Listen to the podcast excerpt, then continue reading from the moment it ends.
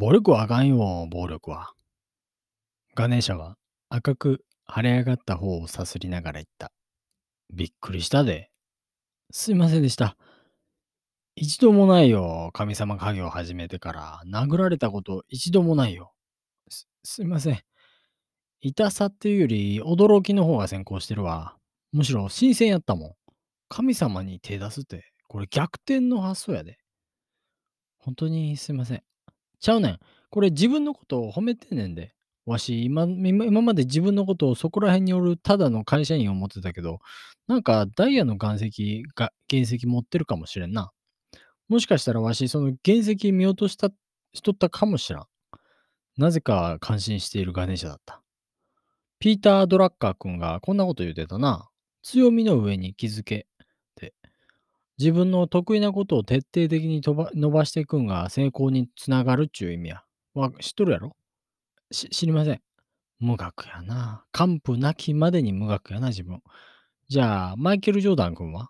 それはもう知ってます。伝説的なババスケットボールの選手ですよね。せや、あの子なんやけど、一時期急にプロ野球に転向したの覚えてへん？わしがやめとき言うたのに、同じスポーツやからいける思いますわ、言うてな。無邪気な子やで。でも、その年の結果は打率2割0分2厘や。まあ、頑張った方やけど、第一線で活躍できる数字ちゃうわな。まあでも、ジョーダン君のすごいんは、まあ、その後またバスケに復帰して、ブルズを優勝に導いたとこなんやけどな。へえ。でも、たまにおるやろ。成功した実業家が急にテレビで出始めたり、歌手が急に歌以外のこと始めたり、もちろん何をするかは本人の自由やけど、他の人からはがっかりされる場合がほとんどやわ。そりゃそうやろ。社会に貢献できる分野があるのに、それをやらへんちゅうことは、お客さんを軽視しとるわけやから。当然、支払われるもんも支払われし支払われん。まあ、若い頃は自分が何に向いてるかわからんで。うろうろしてるのもええんやけど、自分の得意なこと見つけるのはある意味義務やで。なるほど。よし、今日の課題はこれや。自分が一番得意なことを人に聞く。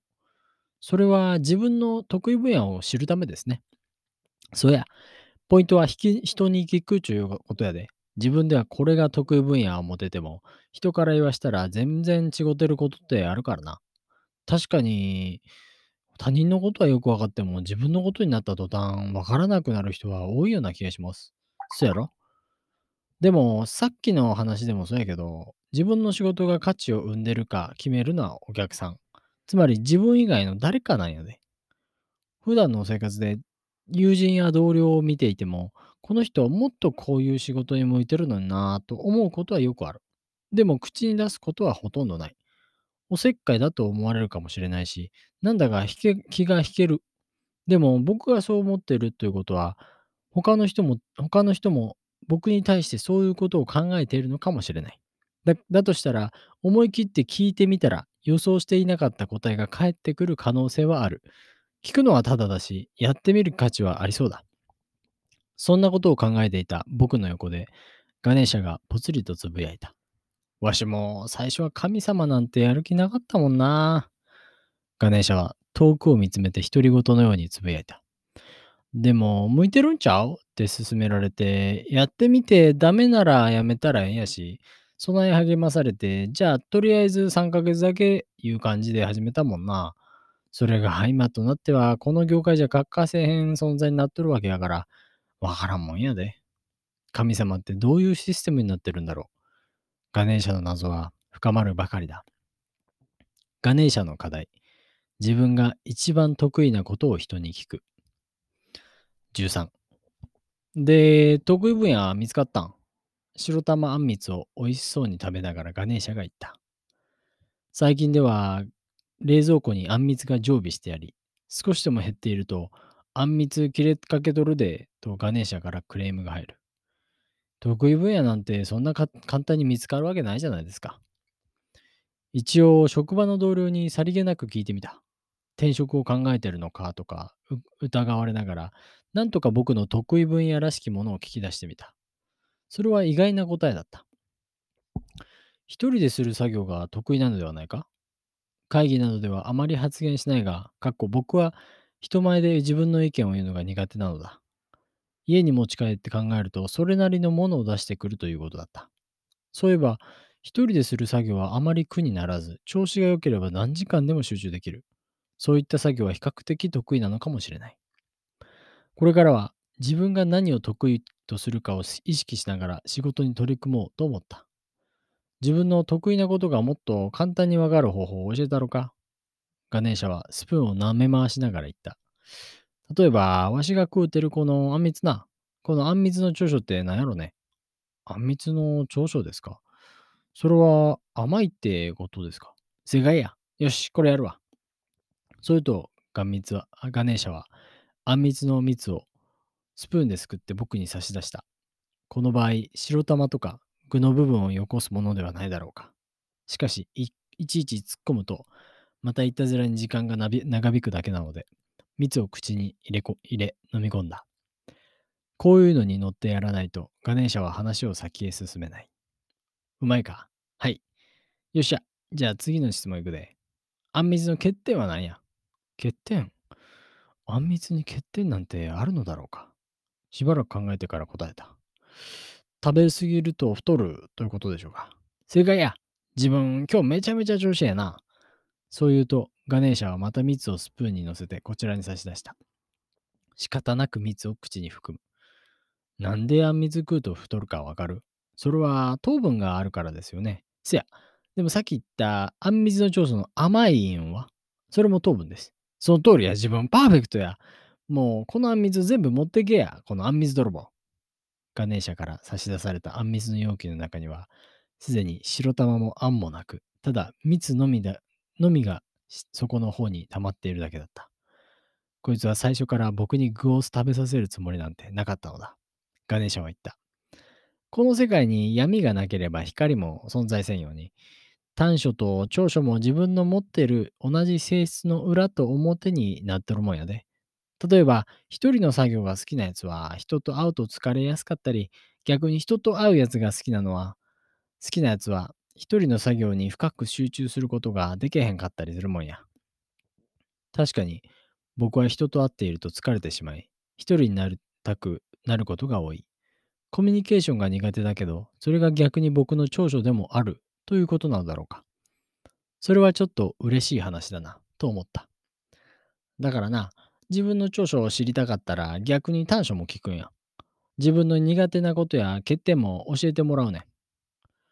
普段見落としがちな裏側に注目するねん。なるほど。例えばな、わしのお仕事の中でも一番跳ねっ返りやったリチャード・ブラウンソン君っていうのがおるんやけどな、世界に名だたるバージングループのボスなんやけど、彼は生ま生まれつき難読症で、文字読むのがめっちゃ苦手だったんや。でもな、本人はそれがかえってよかったって言うてんのよ。企画書を読むには苦労したが、イマジネーションを膨らますことが得意になった。だから自分はビジネスに成功したと思う宇宙でな。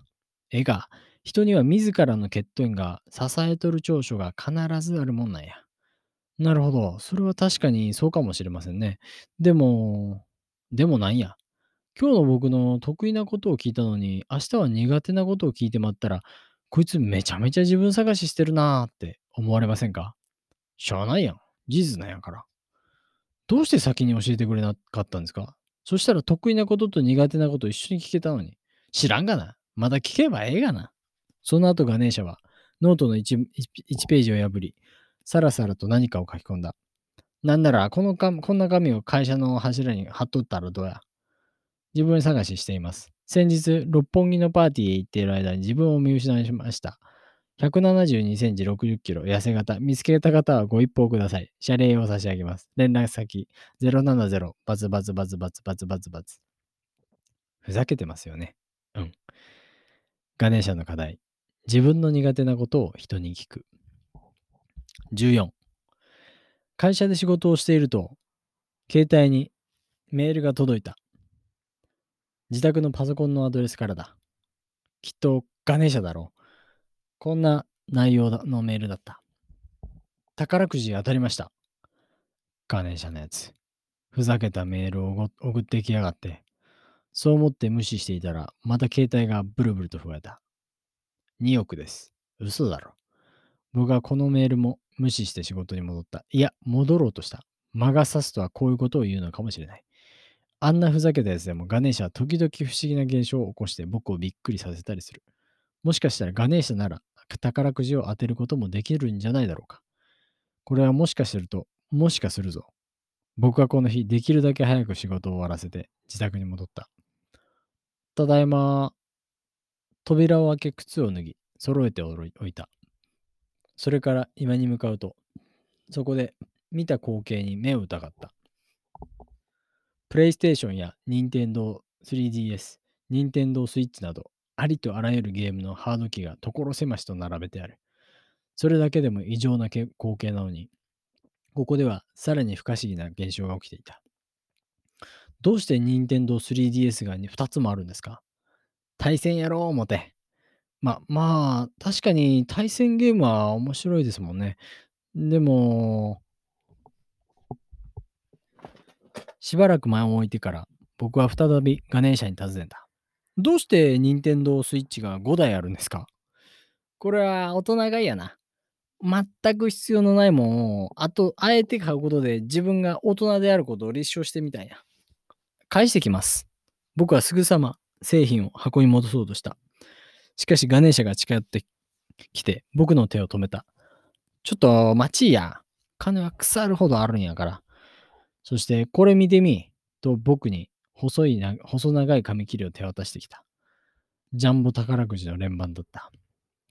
ガネーシャはパソコンの画面を開いた。そこには今年のジャンボ宝くじの当選番号が書いてあるホームページがあった。3、2、4、4。僕は画面を見ながら一桁ずつ番号を確かめた。そして最初からもう一度番号を数えた。そしてもう一度数えた。何度も何度も数えてみた。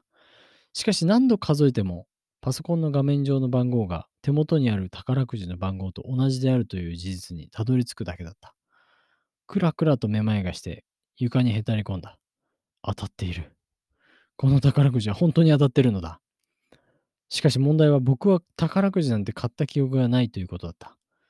ガネーシャはいつの間にこの宝くじを手に入れたんだろう。いやー、わしが買うたんやないよ。これ自分のよ。え？机の引き出しに入ってたで。どうして？僕は普段宝くじなんて買わないぞ。ああ僕は両手で頭を抱えて叫んだ。思い出した。そうだ、今から半年くらい前、渋谷の八甲口で女の子と待ち合わせをして、待ち合わせ時間から5分ぐらい過ぎた頃、電話があって、風邪ひいたとか言われてドタキャンされて、最高にブルーな気分になって、ついてないなーって思って、で、その時、なんとなく目についたのが宝くじ売り場で、ここで宝くじ買ったら、運が悪い分の埋め合わせが当たるんじゃないかなんて、ほんとただの思いつきの気晴らしだったけど、勝った。ぼ宝くじ買ったよ、俺。僕はガネーシャに抱きついた。ありがとう、ガネーシャ。ありがとう。ええって、それよりわし自分に謝ろうと思って、勝手に引き出し覗いたこと。いいんですよ、いいんですよ、そんなこと。そんなことより2億。2億円。せや、2億や。さて、何に使う？この時の気分をどう表現したらいいだろう。ただ一つだけ言えることは、人生の中でも、かっこ多分一番楽しい気分だったということだ。僕は胸をワクワクさせながら、これからの楽しい生活を思い浮かべた。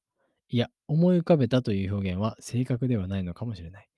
楽しい空想は次から次へと勝手に僕の頭にやってきて、幸せな気分を運んできてくれた。そうだ、ハワイだ。ハワイに行こう。ハワイ一度も行ったことないし、フラダンス見たいし、その後は引っ越しだ。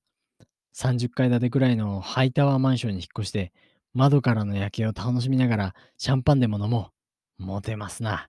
これは確実にモテますな。車、会社だ。なんならフェラーリでも買っちゃう？あ、でも車の免許がなかった。まずは免許からだな。ああ、でも免許取るお金なんてもう変みたいなもんだ。なんて言ったって僕が持ってるのは2億。2億。2億円。僕はニヤニヤしながら宙を見つめ、夢のような未来の想像を含ませていた。気づいたら1時間以上も経っていた。この時間は僕にとってもう本当に一瞬のように過ぎ去った。ふとガネーシャが言った。どんな気分や？最高です。最高に幸せです。せやろ？使い切れんだけのお金があったら想像も膨らむわな。ああ、はい。よかった。本当によかったです。生きててよかったです。気持ちようなっとることこう悪いんやけど、ちょっと真面目な話して。はい、喜んで。よく夢は強く思い描けば実現するって言うやん。まあ確かにそれは正しいんやけど、この言葉勘違いしてしもとるやつが多いねん。思い描けば実現するなんて言われると、夢を思い描けないといけないって思う考え出すやつがおんねんな。なんちゅうか、それって親や周囲の期待に応えようとして無理やり考えてるのと似てるわな。そうやって夢を思い描かないとダメだというふうに思う癖が身についてしもとるやつは、夢を想像することに逆にプレッシャー感じたりすんねん。でも本来の夢って違うねん。誰に言われるでもなく、勝手に想像してワクワクしてしまうようななんが夢やねん。考え始めたら楽しゅうて止まらんようになるんが夢やねん。そういう想像の仕方を大事にせなあかんねん。ちょうど今自分が空想を膨らませてるみたいな。なるほど。確かにそれはその通りです。自分この事件覚えてへん？ビル・ゲイツ君がベルギーに行った時、顔にパイぶつけられた事件。ありましたかね？そんな事件。あったやん。めっちゃニュースでやってたやん。クリームで顔真っ白になったゲイツ君。満面の苦笑いしとったかな。うーん、見たことがあるような、ないような。まあ、ええわ。後でネットで調べときや。でな、あの時パイ投げたの、ノエル・ゴダン君言うんやけど、彼なんかおもろいで。パイ投げを生きがいにしとって、ま、もうかれこれ40年近く有名人パイをぶつけ歩いてるのかやな。次、こいつ行ったらいますねんっていつもめっちゃ楽しそうに計画練ってんねんで。まあ、わしもその横でこいつにせえへんってアドバイスしてきたんだけどな。ええか夢を思い描くちゅうのはな、極端な話、ノエル君みたいにワクワク楽しみながらすることなんやで。いやー、おっしゃる通りです。今こうして幸運を手にしてみるとよくわかります。やっぱり夢を想像するのは楽しくないと。その感覚忘れるんやないで。そう言うと、ガネーシャはライターを取り出して、当選番号の書かれた宝くじに火をつけた。おいおい僕は絶叫しながら宝くじを奪った。そして目いっぱい息を吸い込み、ふっふっと火を消そうとした。何するんですか？頭おかしくなったんですか？ガネーシャは冷静な口調で言った。だってこれ、外れやし。はい？一瞬ガネーシャが何を言ってるのかがわからなくて、頭の中が真っ白になった。どういうことだ？だから外れてんねん。いやでも、あのパソコンの画面ではっきりと当たって。あ、あれはな、わし、最近 HTML 言語を覚えてん。試しにホームページ作ってみたんやけど、なかなかのもんやろ。あ、そうなんですか？せや。僕が近くにあったプレイステーションの本体をつかみ、襲いかかろうとした瞬間、ガネーシャガネーシャは宙へ浮かび、天井の片隅に避難した。じゃあこれは何ですか？このゲーム機の山は。ああ、それなら、ガネーシャは空中で多木に火をつけると言った。自分の引き出しに入ってた現金で買うたで。なあ。やっぱ気持ちよく想像してもらうにはリアリティが必要やん。そしてガネーシャはこう付け足した。でも安心しや。全部ヤフオクで安く落とした商品やから。僕はこの日、殺意という言葉の意味を初めて知った。ガネーシャの課題。夢を楽しく想像する。